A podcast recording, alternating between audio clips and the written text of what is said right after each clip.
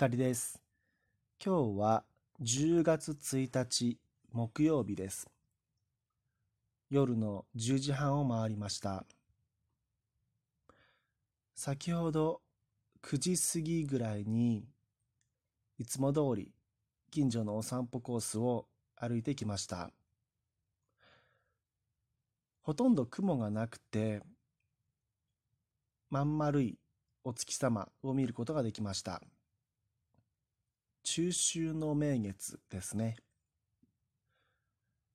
インスタグラムやツイッターでも、そういった SNS でも、今日の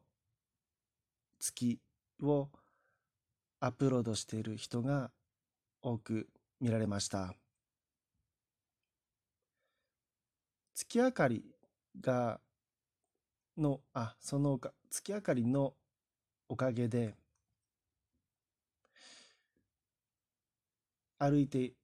いながら夜の9時過ぎなんですが、地面には僕の影ができていました。そのぐらい眩しいぐらいのお月様でした。今回の右から左へのお題は、僕のおすすおすすめのデートスポットをご紹介するという企画です。以前にも2回ほど同じタイトルでお話ししているんですが、今回は第3弾ということで始めていきます。今回ご紹介するスポット、一つ目は、すすき川の堤防です。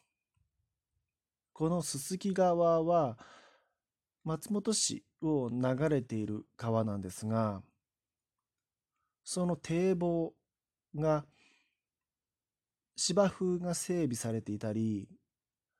ベンチがきれいに置いてあったりして、家族連れだったり、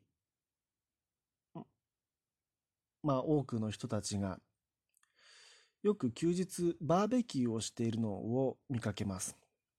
あとはお散歩している人とか、夏には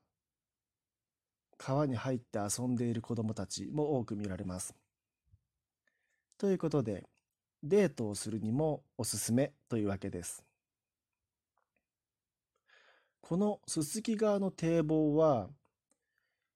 漫画のオレンジに登場します。あの映画化もされた「オレンジ」っていう漫画で主人公たちが確か学校帰りの場面かなそこに描かれているですねすすき川の堤防やまああの漫画の中では縄手通りだとか、まあ、ちょっと今パッと思い浮かばないんですが、松本市を中心として、何箇所か実際の風景がこう漫画で描かれてます。僕、美容室に行った時に、オレンジの漫画をスタッフさんにおすすめされて、一巻だけ、最初の一巻だけ読んでみたことがあります。なので、えー、結構知っている人は知っている場所です。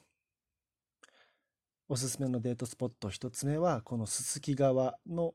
堤防、お散歩にもおすすめです。デートスポットおすすめ。二つ目は、美ヶ原高原です。これもまた有名でして、ドライブやバイクのツーリングっていうんですかね。それで美ヶ原へ行こうっていう人たちも結構地元の方だけでなく県外の方でも行く人は多いんじゃないかなと思うんです結構くねくねとした山道をずんずん登っていきますと高原が山の上に広がっていまして牧場では牛が飼われ放し飼いではないですよね。かあの飼育されていてあそう絞りたての牛乳を飲んだりもすることもできますし食事をしたり美術館を見たり家族でもご家族でも恋人同士でもどんな場面でも結構出かける場所としては美しが原はおすすめっていう感じです。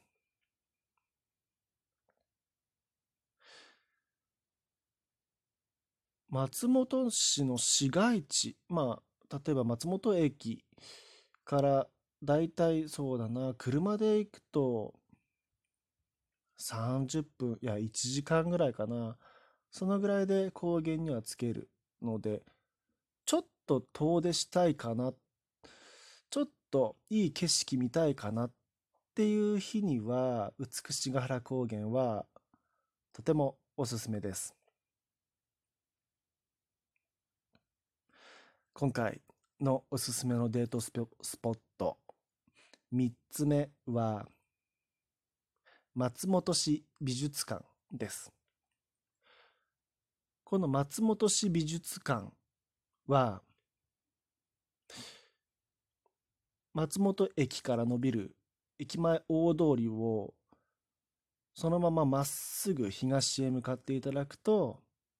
左手に左手に見えてまいります。この松本市美術館を通り過ぎてまっすぐ行きますと、突き当たりが以前にもご紹介したあがたの、あがたの森公園という場所です。松本市美術館。これはもう今や日本、うん、日本を代表する芸術家と言えると思います。草間彌生さん。草間彌生さんの作品が常設展示されていますかね。常に展示されていたと思うんです。美術館の外にあるオブジェも多分草間さんのデザインされたものだと思います。結構夜に行くと不気味だったりするんですけど、今はこの10月、10月か11月ぐらいかな、は、えっと、ミュシャっていう画家、画家の方なのかなっていう人の、カタカナミュシャっていう方の作品展が特別展示されているそうです。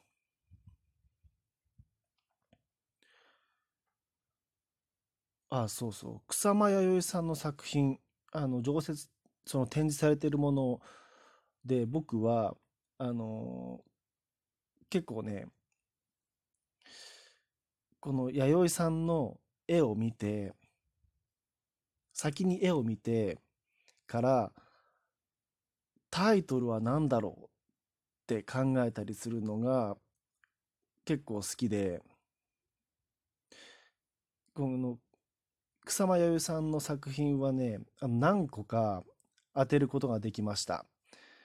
結構女の子を描いてることが、女の子が描かれてる作品が多いんですが、まあ、その女の子が絵の中で何をしているかが当然ヒントになるわけですが、結構僕は本当に直感で、これかなみたいなタイトルが合ってたことがあります。なので個人的にも、美術館全体も好きです。今回の右から左へ以上です。光でした。